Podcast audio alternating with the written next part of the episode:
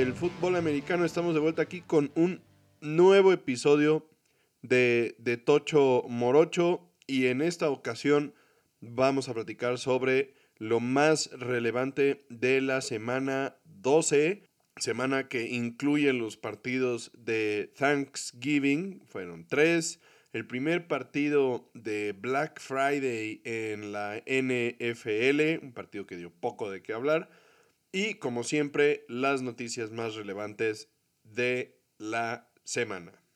Empezando porque, como ya se nos hizo costumbre en este podcast, reportar lo que pasa con Joe Burrow sobre las lesiones que ha estado sufriendo temporada tras temporada. Y es que, como les dijimos la semana pasada, tuvo un problema en la muñeca de la mano derecha, se rompió el ligamento, uno de los ligamentos y entonces el lunes de esta semana se sometió a cirugía para reparar ese ligamento. Eh, se reporta que el procedimiento fue exitoso y Burrow está de regreso ya en Cincinnati para iniciar su proceso de rehabilitación en las instalaciones del equipo. Sí, por ahí se rumoró que sería posible que pudiera tener una probabilidad de regresar para esta temporada, pero bueno, la verdad se ve muy lejano eso. Entonces, seguramente veremos a Joe Burrow hasta la temporada de 2024. Otra de las lesiones importantes de esta semana fue la lesión del corredor de los Colts, Jonathan Taylor, quien justo cuando empezaba a encontrar el ritmo, porque recordemos que se había perdido cuatro juegos al inicio de la temporada también por que lo pusieron en la lista de IR por una lesión que parecía que era chisme, parecía que no, que se peleaban, que los que él decía que no tenía nada, pero a fin de cuentas terminó en la lista. Regresó, empezó lento y ya estaba agarrando aire cuando se anunció que estará fuera un par de semanas porque se va también a someter a cirugía de la mano, pero en su caso del pulgar. Bueno, pasando a noticias de jugadores que parece que empezarán a regresar, tenemos el caso de Justin Jefferson, el receptor estelar de los vikingos, quienes después de haber pasado por el periodo de 21 días de entrenamiento, decidieron activarlo al roster y parece indicar que regresaría después del bye de esta semana que tienen los vikingos y entonces el primer partido que podría jugar después de su lesión sería el de la semana 14. Acá pues Justin Jefferson obviamente podría ser clave para Josh Dobbs y esta ofensiva que perdió a Kirk Cousins a mediados de la temporada por una lesión del tendón de Aquiles, recordemos, y pues los vikingos todavía están en posición de meterse en playoffs, entonces puede ser muy, muy importante el regreso de Justin Jefferson para este equipo.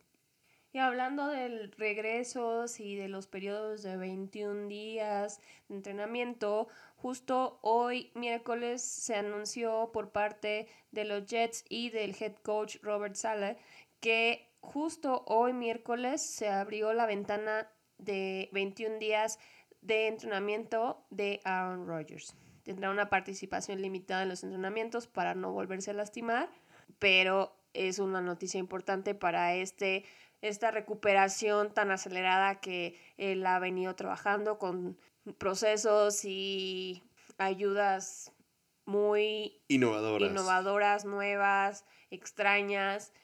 Obviamente esto no significa que vaya a regresar al campo pronto, tiene que pasar su periodo de 21 días y de ahí ver cómo sigue, cómo va evolucionando, cómo se siente, entonces todavía no es nada seguro, pero para un jugador que el sábado cumple 40 años, pues sí es algo impresionante la rapidez con la que él logró recuperarse de esta lesión, ¿no? Y consideremos que hace 79 días él se lesionó del tendón de Aquiles. Es una lesión que normalmente lleva 10 meses para Sí, la temporada completa, ¿no? porque hemos reportado el caso de otros jugadores durante esta temporada que han sufrido la misma lesión, la ruptura del tendón de Aquiles, y se reportan como fuera toda la temporada, ¿no? Hablamos de una recuperación de prácticamente 10 meses, en, en total unos 300 días. Él tiene ni 80 días y ya está pensando en un periodo de 21 días para regresar al campo. Estamos hablando de que en total serían 100 días de que se lesionó a que podría estar regresando al campo. Esto es un tema completamente insólito. Que la verdad me parece ser muy aferrado, ¿no? O sea, si los Jets estuvieran en un buen momento como se esperaba que estuvieran, si todavía se esperara que tuvieran un deep run en los playoffs, pues dices, pues me pongo las pilas, ¿no? Pero a su edad y con cómo está la situación de los Jets, pues yo creo que es demasiado arriesgarse y es demasiado forzar la situación con tal de estar en el campo y con tal de, de dar de qué hablar y de, no sé, me da mala espina, como ya hemos dicho de Aaron Rodgers en varias ocasiones, es muy protagonista, quiere siempre estar en boca de todos y ser controversial, o sea, si lo logra, pues va a ser un avance importante en la liga para los métodos de recuperación de los jugadores en lesiones similares y además algo que podría también trickle down en otro tipo de lesiones de ligamento, ¿no? Entonces, pues habrá que esperar a ver qué pasa con estos 21 días y cuál es el resultado de estos entrenamientos que poco a poco va a empezar a hacer. Pero la verdad es que a mí me parece que no tiene ningún sentido que regrese ya a estas alturas de la temporada. Por otro lado, en una noticia desafortunada, tenemos a las Panteras de Carolina que decidieron terminar con la relación que tienen con el head coach Frank Reich después de solamente 11 partidos después de haberlo contratado en enero de este mismo año. El récord de Reich fue de un ganado, 10 perdidos. El coordinador de equipos especiales, Chris Tabor, será el coach interino en lo que pues los dueños de este equipo empiezan con la búsqueda de un nuevo head coach. Recordemos que las Panteras de Carolina también corrieron a su coach a mediados de la temporada pasada. En este caso era el coach Matt Rule. Entonces, pues en su contabilidad tienen sueldos caídos de dos head coaches y están por contratar al tercero.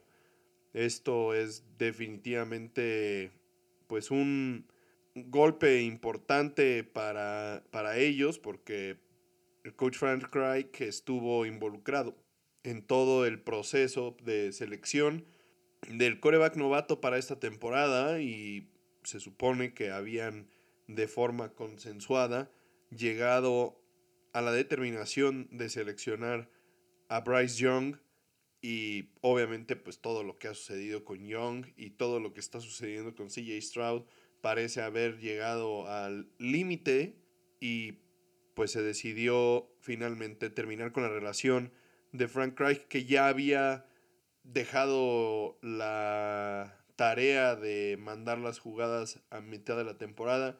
Después hace dos semanas volvió a tomarla de vuelta y pues ahora lo corren, ¿no? Este staff de cocheo era uno de los staffs de los que se hablaba con más proyección a lo largo de la liga, porque contaban con Josh McCown, quien era el coach de corebacks, otro exjugador con mucha experiencia y, y con proyección para, para ser coordinador ofensivo, y otro de estos coaches con gran nombre, exjugadores de la época de Donovan McNabb, también era el asistente de head coach, el coach de corredores, Deuce Staley, quien ha estado en varios equipos en, en, la liga y pues también fue corrido junto con Frank Reich. Entonces veremos en qué termina este drama de las Panteras de Carolina y a quién finalmente eligen como su coach. En este momento la verdad es que difícilmente podríamos pensar que este es un una gran situación si pensamos que pues, es el segundo coach al que corren en menos de dos años. No habla muy bien sobre la estabilidad de este nuevo, entre comillas, grupo de dueños. Y la verdad es que pues es, es un tema, será un tema muy interesante, ¿no? Ver, ver realmente quién se apunta para esto. Frank Wright se convierte en el tercer head coach en la historia de la NFL en ser corrido en back-to-back seasons, porque recordemos que a él lo corrieron los Colts después de la semana 9 de la temporada del 2020. Antes de él solo habían sido Chip Kelly con las Águilas y los 49ers y Ray Rhodes con las Águilas y los Packers. Y también él anunció que probablemente este haya sido su último su última incursión en la NFL, que probablemente ya se va a retirar y se va a quedar en su casa. Y la verdad es que no me sorprendería si consideramos que él va a ganar sentado en su sillón 25 mil dólares al día por los siguientes tres años. Claramente podría quedarse sentado en su casa sin tener que lidiar con el tipo de personas con las que estuvo lidiando este año en Carolina. Sí, porque además salió ahí por ahí un meme de una foto de cómo empezó la temporada y cómo está después de, estas semanas de estar con las Panteras y parece que envejeció 10 años en 10 semanas, ¿no? Entonces sí fue algo complicado para él, pero pues ya puede relajarse y seguir ganando dinero sin ninguna preocupación. Bueno, es momento de empezar con el resumen de la semana 12 y vamos a hablar de los Broncos de Denver. Recuerden que hace mucho tiempo la noticia alrededor de este equipo fue que los Delfines le habían metido 70 puntos en un partido y que pudieron haber sido más.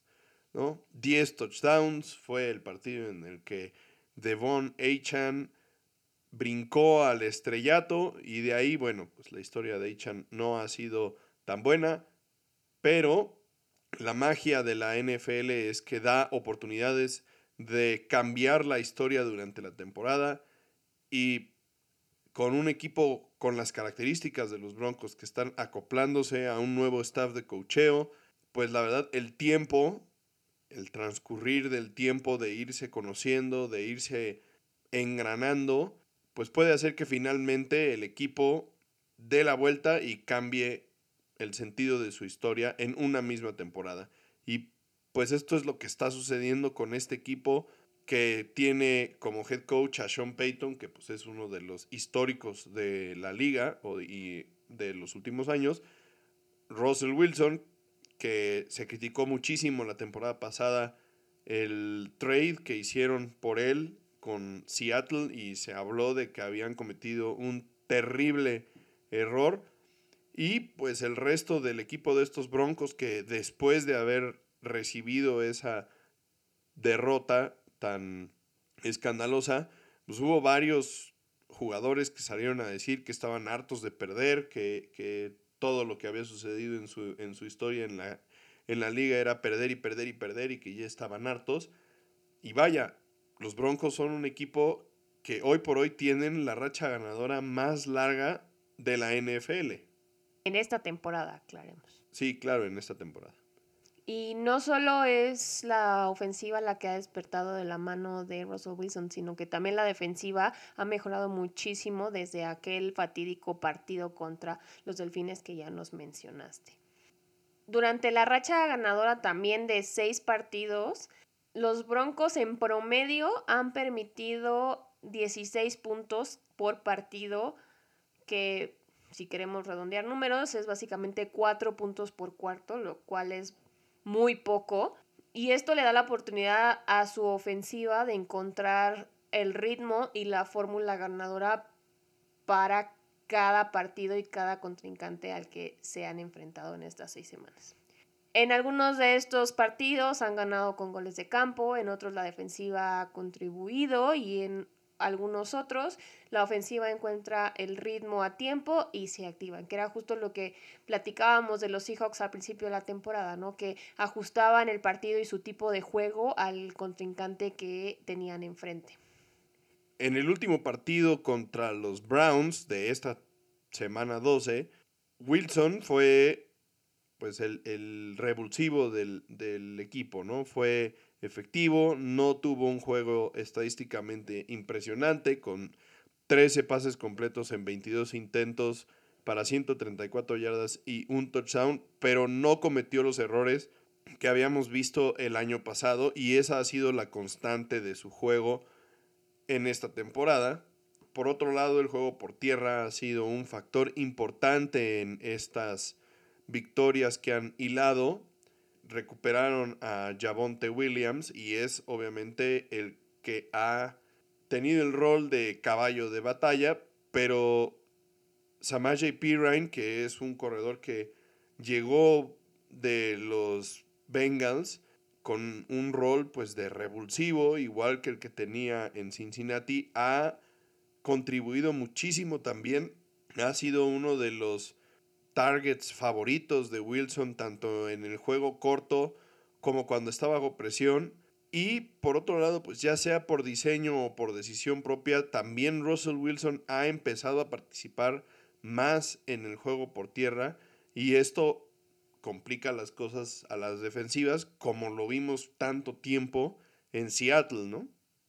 También es importante considerar que sí les está yendo bien, tienen la racha ganadora de seis partidos, pero esta semana 13 tienen un juego complicado contra los Texans, algo que probablemente no hemos dicho en este podcast en mucho tiempo, pero es que los Texans, como ya habíamos comentado en episodios anteriores, han dado una sorpresa bastante grata y se, puede, se les puede complicar a cualquier equipo, ¿no? Y, y entonces esta es una prueba, puede que no sea la prueba de fuego para los Broncos, pero sí es un obstáculo en su camino y en su racha ganadora. Pero también tenemos que considerar el otro lado de la moneda, ¿no? Que tienen, en esta racha de seis partidos han conseguido victorias contra equipos como los Chiefs, como los Vikings, como los Bills y como los Browns, que aunque tal vez los Vikings, los Bills y los Browns no están tan bien como podrían estarlo, pues sí son equipos que hasta hace un par de semanas o la semana pasada seguían en la contienda por los playoffs, ¿no? Entonces no son cualquier cosa, no son victorias que podrían haber dado por sentado y entonces tienen que también ajustar el juego, como ya hemos mencionado, para enfrentarse a unos Texans que si se confían o si no se ponen las pilas, podrían meterse ahí como en la humedad y romper con esta racha ganadora. Ahora, en contraste con lo impresionante de la racha de los Broncos, podemos decir que lo que han hecho los Vaqueros durante la temporada está en el lado opuesto del espectro. Dallas ha acumulado ocho victorias en la temporada, todas muy impresionantes, con marcadores abultado, pero todas, sin excepción, contra equipos con récord perdedores. No así lo que ya comentabas de los Broncos, que han ganado durante esta racha de seis partidos, cinco de ellos contra equipos contendientes a playoffs. Los Vaqueros estuvieron cerca de conseguir una victoria en contra de Filadelfia como visitante, pero al final no fue suficiente. Y no olvidemos la humillación que sufrieron en contra de los 49ers también como visitantes en la semana 5, ¿no? Entonces, pues sí, tenemos un equipo que tiene muchas victorias con marcadores impresionantes, pero la verdad es que no han demostrado contra los equipos a los que van a enfrentar en los playoffs. Y por otro lado tenemos unos Broncos que pues empezaron la temporada terrible, pero después ahora, a pesar de no ser victorias con marcadores imponentes, tienen victorias contra equipos difíciles, ¿no? Obviamente no todo está perdido para los vaqueros, porque sí podemos decir que hay ha, habido una mejoría de la temporada pasada a esta temporada, sobre todo en el número de intercepciones de Dak Prescott, que recordemos al principio, antes de que empezara la temporada, dijo, no voy a tener tantas intercepciones e, esta temporada y la verdad es que hasta este momento lo ha cumplido, ¿no?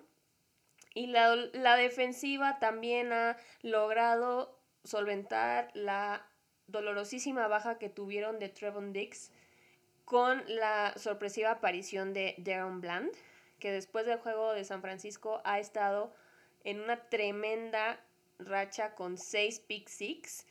Y esta racha no solo es impresionante, sino que ha también roto el récord para más picks sixes en una temporada. Y recordemos que todavía nos faltan varios juegos. Para los vaqueros, el reto empieza esta semana. El juego del jueves en contra de Seattle, después la semana siguiente Filadelfia de local, después visitan a Bills y a Delfines, reciben a Leones y terminan la temporada visitando a Washington. Son cinco semanas seguidas con partidos contra equipos contendientes, donde se verá si realmente los vaqueros tienen lo que se necesita para competir seriamente en esta temporada y en los playoffs.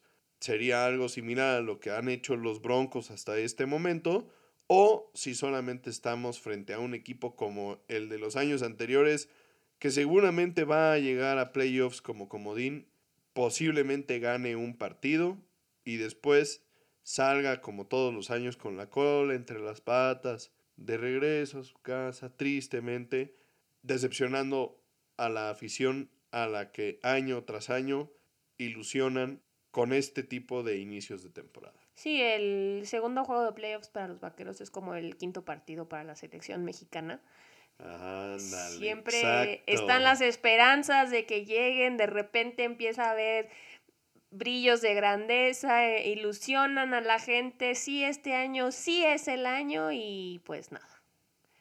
Lo único que es todavía más decepcionante es que esto es todos los años y por lo menos con la selección mexicana tenemos tres años de respiro antes de volver a ilusionarnos y de caer en la decepción cada cuarto año. Otro equipo que ha estado bastante impresionante y que ya mencionábamos anteriormente y que podríamos comparar con lo que está pasando con los Broncos, no tanto con los Vaqueros, son los Texans, que recordemos que también habían tenido una, un inicio de temporada un poco lenta y de los cuales no esperábamos mucho porque han estado ya un par de años en reconstrucción y traían al campo ahora a un novato que finalmente pues no fue el primer pick ni nada por el estilo, habían dejado ir también jugadores clave, entonces nadie tenía los ojos puestos en este equipo. Yo creo que eso fue lo que les ayudó para no vivir bajo la presión que tiene, por ejemplo, Carolina con Bryce Young. Y esto CJ Stroud lo ha aprovechado muchísimo porque es indiscutiblemente el novato ofensivo del año. Y aunque sí han ha tenido algunos partidos malos como los de hace la semana pasada o hace dos semanas que tuvo tres intercepciones, pues ha sabido sobrellevar todo esto, manejar este equipo que luego no tiene ni pies ni cabeza.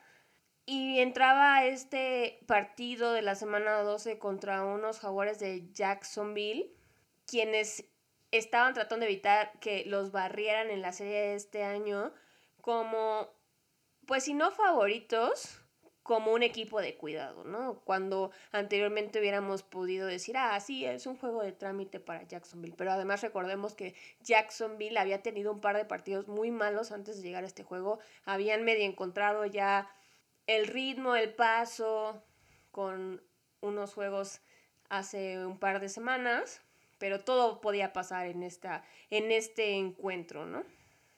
Sí, recordemos que en la semana 3 los Texans le ganaron a los Jaguares cuando, como bien comentas, los Jaguares eran el equipo favorito, el que tenía las expectativas y pues los Tejanos eran el equipo que venía bajo el radar, que venía así como que no, aquí no pasa nada y quién sabe qué, y vámonos, ¿no? Le ganaron a los Jaguares, fue sorprendente, en ese momento pues no, se hizo gran cosa, ¿no? Un partido, semana 3, no pasa nada. Pero ahora que estamos ya en la semana 12, con los Tejanos siendo el equipo caliente, ¿no? Con, con miras hacia los playoffs, realmente siendo una amenaza para los Jaguares por la división, pues este juego era especialmente importante. Y en esta ocasión, cuando los Tejanos como ya menciono, eran el equipo caliente, pues fueron los jaguares los que hicieron la faena y se llevó este partido, ¿no? Sí, la verdad es que Jacksonville dominó desde el inicio, pero no podemos decir que fue un juego fácil para ellos porque Houston no se dejó doblegar en ningún momento. Trevor Lawrence todavía no encuentra la estabilidad en la posición porque tiene juegos buenos y juegos muy, muy malos o juegos muy buenos y juegos no tan malos. Entonces, todavía no, no, no sabemos qué esperar de él cuando se para en el campo. Y después de un juego, como ya les comentaba, a la baja hace dos semanas contra San Francisco, tiene dos semanas de haber despertado y de habernos recordado por qué fue la primera selección del draft. En esta ocasión, en el partido contra Houston, tuvo 23 pases completos de 38 intentos, con 364 yardas, un touchdown y sí, una intercepción que finalmente le dio nueva vida y un respiro a los Texans.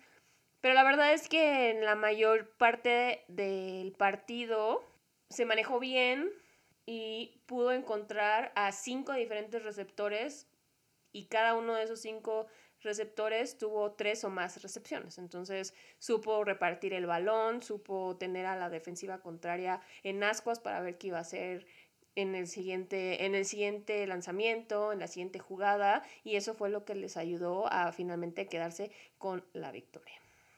La diferencia en este partido me parece que fue la presión que pudo poner la línea defensiva de los Jaguares en contra de CJ Stroud tuvieron cuatro sacks en el partido y desbalancearon a una de las ofensivas más impresionantes de la liga con Nico Collins y Tank Dell, que han sido receptores revulsivos en esta temporada, dos nombres que no teníamos ni en la mira y que ahora están terminando con la liga, la verdad.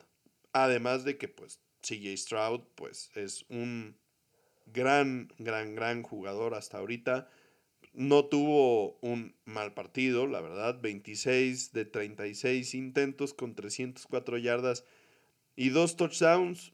No cometió errores, pero la, la presión terminó con sus esperanzas en las terceras oportunidades. Pues no pudieron convertir suficientes de ellas para mantener sus drives andando el partido terminó con un marcador de 24 a 21 y justamente Houston tuvo la oportunidad de empatar el partido con un gol de campo en la última serie. Finalmente un gol de campo bastante largo y el intento de Kaimi Fairbairn pegó en el travesaño y pues no fue bueno y finalmente los jaguares lograron arrebatar la victoria como visitante a los Tejanos, una victoria que como ya habíamos mencionado fue súper importante en pues con miras a que los Jaguares ganaran esta división y meterse a los playoffs. Hablando de otros equipos y otras situaciones, ha habido dos partidos en esta temporada regular que han tenido y han generado muchas expectativas en torno a los 49ers. El primer juego fue el de la semana 5 contra los Vaqueros y el segundo, el juego de esta semana 12 contra los Seahawks como visitantes. El primero de los dos encuentros divisionales de la temporada. Y era difícil porque, como ya les mencioné, eran visitantes. En ambos juegos el rival entraba como contendiente que venía jugando a, a un gran nivel y el juego parecía tener más importancia para los rivales que para San Francisco, porque recordemos que San Francisco se encuentra todavía en el, en el tope de las, de las listas y de los contendientes. Sí, es uno de los favoritos. Y, y la realidad es que en, en ambos casos, este equipo de los 49ers ha sido dominante. Nunca le han dado la oportunidad al otro equipo de respirar la defensiva ha sofocado los intentos de ataques de los equipos rivales y la ofensiva ha aprovechado cada oportunidad para darle a su defensiva un colchón para obligar a que el equipo rival juegue de atrás, que arriesgue, que se vuelva unidimensional y esto obviamente facilita el trabajo a la defensiva de San Francisco y entonces pues es la receta perfecta para estos partidos impresionantes que le hemos visto a San Francisco en contra de algunos de los equipos que para muchos podrían ser el tercero o el cuarto mejor de toda la conferencia nacional, ¿no? No, y como la receta les, les ha funcionado, entonces estos partidos que prometían tanto y que parecían que iban a ser muy interesantes y con mucha rivalidad, pues terminan siendo bastante decepcionantes y aburridos porque San Francisco les pasó por encima a ambos equipos, ¿no? En este caso, el juego que prometía más para el jueves de Thanksgiving era el juego, el juego de la noche en Seattle y finalmente pues decepcionó y seguramente mucha gente se fue a dormir después de haber comido tanto pavito pavito porque terminó en con un marcador de 31 a 13 favor San Francisco.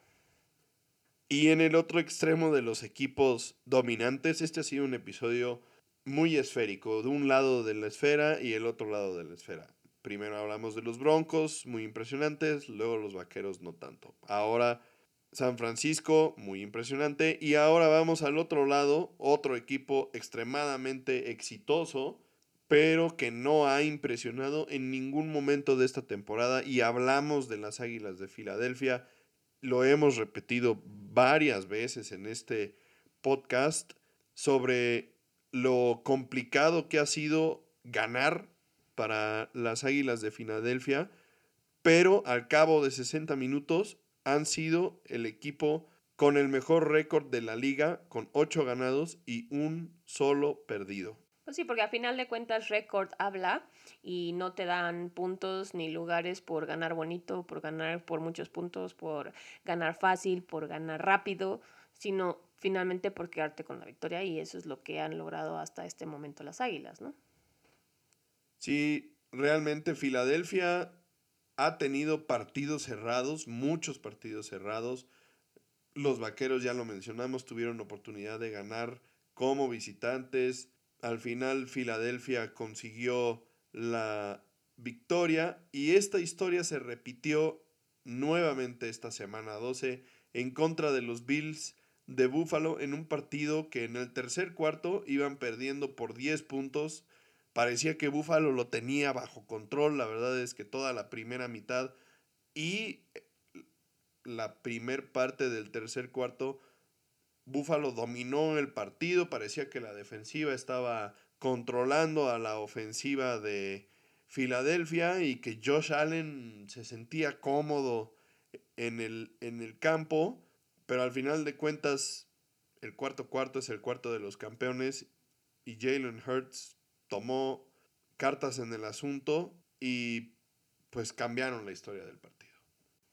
Sí, y el cambio que generaron fue mandar el partido a tiempo extra con 17 puntos anotados contra solo 7 permitidos el cambio de coordinador ofensivo en Buffalo que les comentamos hace un par de semanas parece estar dando resultados porque la ofensiva de los Bills generó 505 yardas.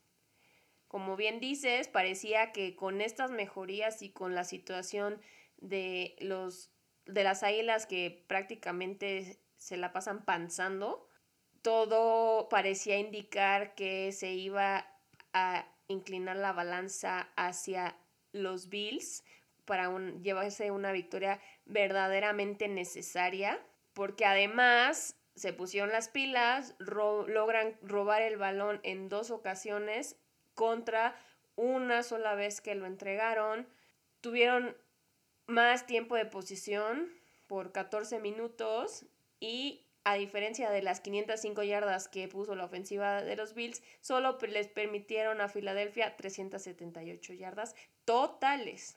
Consideremos que esto también incluye el cuarto extra que jugaron de tiempo extra, ¿no? O sea, 378 en prácticamente cinco cuartos de partido. O sea, fue un, un gran desempeño defensivo también por parte de los Bills, pero como ya mencionábamos, la genialidad de Jalen Hurts y la ventaja de localía, porque vaya que pesa ir a Filadelfia a jugar, fue un día terrible, con frío, pero no lo suficiente para que nevara, entonces llovió todo el partido, condiciones terribles, la verdad. Y pues al final los errores los cometieron los Bills en los detalles y pues esto les costó la victoria por tres puntos. Sí, con todo y todo que habían ganado el volado y que recordemos que la derrota de los Bills en playoffs fue lo que generó este cambio de las reglas en el tiempo extra en los playoffs de que ambos equipos tienen oportunidad y como dato curioso desde que George Allen hizo este cambio en la liga, él está 0-3 en partidos en tiempo extra. Entonces, en esta ocasión fue lo mismo. En tiempo extra, Gabe Davis tuvo la oportunidad de finalmente cerrar el partido y quedarse con la victoria para los Bills en la primera posesión del tiempo extra para ya no darle la oportunidad a las Águilas de responder, porque recordemos que en temporada regular, en tiempo extra, el equipo que inicia con el balón, si anota un touchdown, se queda con la victoria. Si anota un gol de campo o si no logra conseguir puntos, el otro equipo tiene oportunidad de anotar. Y en este caso, se le fue el balón de las manos porque no estuvo en la misma página que Allen, corrió una trayectoria equivocada, no estaba donde Allen esperaba que estuviera, donde le lanzó el balón y de ahí dejaron ir esta oportunidad de quedarse con la victoria. Algo que no hizo Jalen Hurts, ¿no? Él sí no desperdició la oportunidad de anotar un touchdown tras una serie en la que la verdad movieron el balón como quisieron, y no hubo cómo los detuvieran. Sí, la defensiva de los Bills ya estaba cansada después de tanto tiempo, tanto esfuerzo y finalmente, pues de forma muy metódica, corriendo bastante el balón, la verdad. Las Águilas de Filadelfia se acercaron a la zona roja y de ahí en un disparo que se vio bastante desesperado, me parece, por parte de los Bills, Jalen Hurts leyó perfectamente por dónde venía la presión, encontró el hueco en la línea ofensiva y les entró al touchdown caminando sin que nadie lo tocara. Fue la verdad un juego emocionante, fue un juego, como ya mencioné, que tuvo el clima como factor, un gol de campo de las Águilas de Filadelfia que obligó al tiempo extra, ¿no? No, no fue tampoco fácil para las Águilas al final del cuarto cuarto para remontar los 10 puntos que tenían por debajo. Y pues al final este fue un partido importante para que las Águilas también cerraran un poco el grip que tienen en la división este de la Nacional. Porque de haber perdido este partido y después considerando que tienen un partido como visitantes contra los Vaqueros y que esta semana justamente juegan contra San Francisco, pues se pudieron haber conjuntado algunos resultados que le permitieran a los vaqueros meterse en la contienda por la división. Ahora la verdad ya se ve extremadamente difícil con este equipo con un solo perdido. Y bueno, esta semana vamos a ver a estos dos equipos que les mencionamos, no obviamente no los Bills, sino a los dos equipos con mejor récord, enfrentarse un partido que, que si todo sale como se espera que salga, porque ya sabemos que en la NFL todo puede pasar, va a ser el mejor, el mejor partido de esta semana, un partido que va a enfrentar a estas dos potencias entre el San Francisco y las Águilas de Filadelfia pero, pero esto es parte del tema, ¿no? O sea, ¿cuál de las dos narrativas podremos ver? Si, si el, el juego cerrado, complicado, trabajado, difícil de las Águilas de Filadelfia o pues este dominio tan tremendo que le hemos visto a San Francisco, como si tuvieran una velocidad extra que nadie más tiene para separarse en los partidos más demandantes, ¿no? Entonces veremos si, si San Francisco tiene esta capacidad de seguir pues dominando de esta forma a los equipos fuertes o si tendremos un juego cerrado en el que Filadelfia saque la victoria como lo ha hecho durante toda la temporada. Y bueno, hablando ya de Filadelfia y lo que puede pasar en, en, el juego de esta semana y lo que pasó ya que les comentamos en el juego de la semana, en los juegos de la semana 12, tenemos varios movimientos en el playoff picture, equipos que suben, equipos que bajan. Recordemos que cada resultado afecta muchísimo, no, no solo a, a, ti como equipo ni a tu división, sino a toda la conferencia. Y, y entonces, hablando de conferencias, en la conferencia americana, la derrota de los Bills es un detonante para varios movimientos, ¿no? Como primer lugar y aún con el bye se quedan los Ravens, que ya les habíamos comentado la semana pasada, se habían ido por encima de los Chiefs, entonces ellos no tienen movimiento.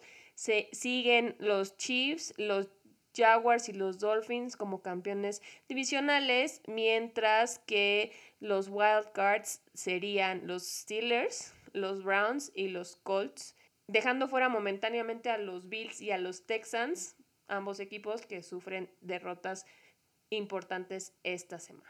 El partido entre los Texans y los Broncos tiene una importancia más grande si consideramos que están buscando colarse a los playoffs. Pasando a la conferencia nacional, bueno, en primer lugar, nada sorprendente, las Águilas de Filadelfia que tienen el mejor récord en la liga, pues todavía tienen el bye de la conferencia nacional, seguido de los 49ers que brincan a los Leones de Detroit después de haber perdido dolorosamente en Thanksgiving contra Green Bay. Y el último campeón divisional sería Atlanta, que le ganó a los Santos y por lo tanto se adjudican el lugar del campeón de la división sur de la conferencia nacional. Entonces tenemos Águilas, 49ers, Leones y Atlanta. Como comodines tendríamos a los Cowboys, Seahawks y Vikings que no tuvieron movimientos esta semana a pesar de los resultados que tuvieron. Y bueno, pues veremos cómo se mueven estos lugares de acuerdo a lo que suceda pues en la semana 13, ¿no? Y como ha habido tantos movimientos y tantas sorpresas y tantas cosas inesperadas esta temporada, a estas alturas de la temporada todavía no tenemos a nadie que haya logrado asegurar su lugar y su pase a playoffs. Pero esto podría cambiar con los resultados de la semana 13.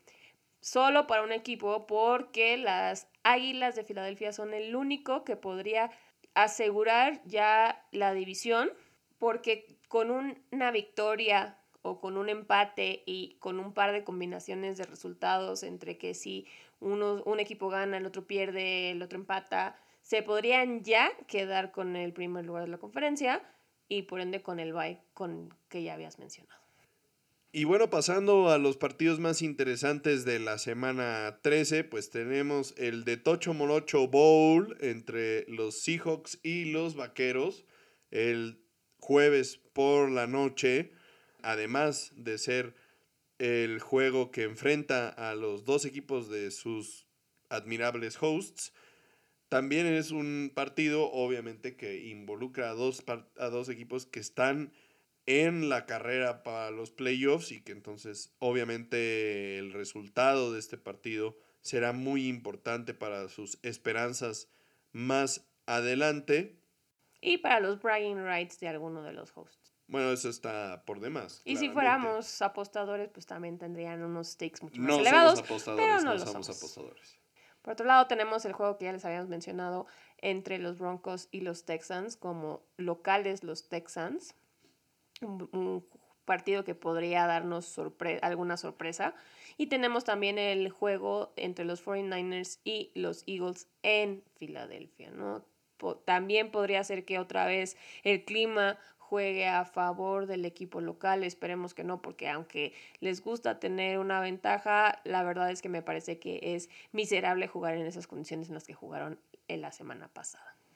definitivamente no descartemos el partido entre los Broncos y los Tejanos.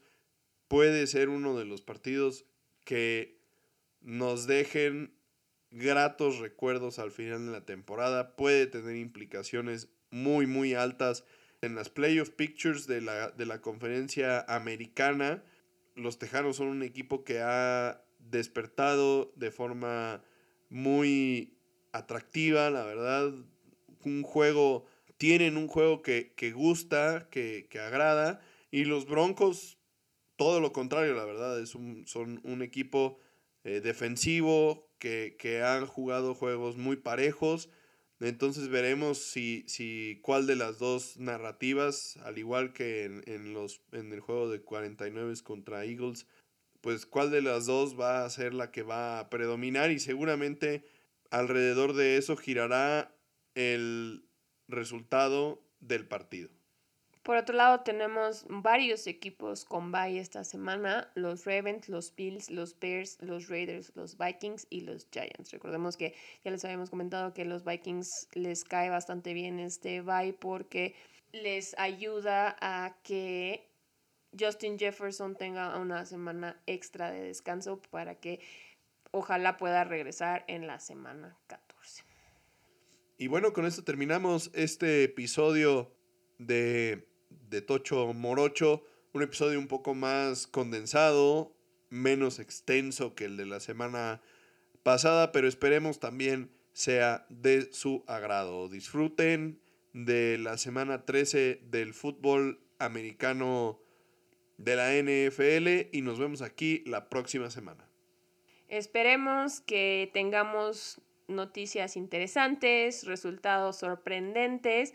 Capaz si estamos aquí de vuelta con ustedes la próxima semana ya con el primer equipo listo para los playoffs. Así que no se despeguen esta semana de sus televisiones, armen las fiestas, armen las reuniones y nos escuchamos, como dice Jaycee, la próxima semana. Bye.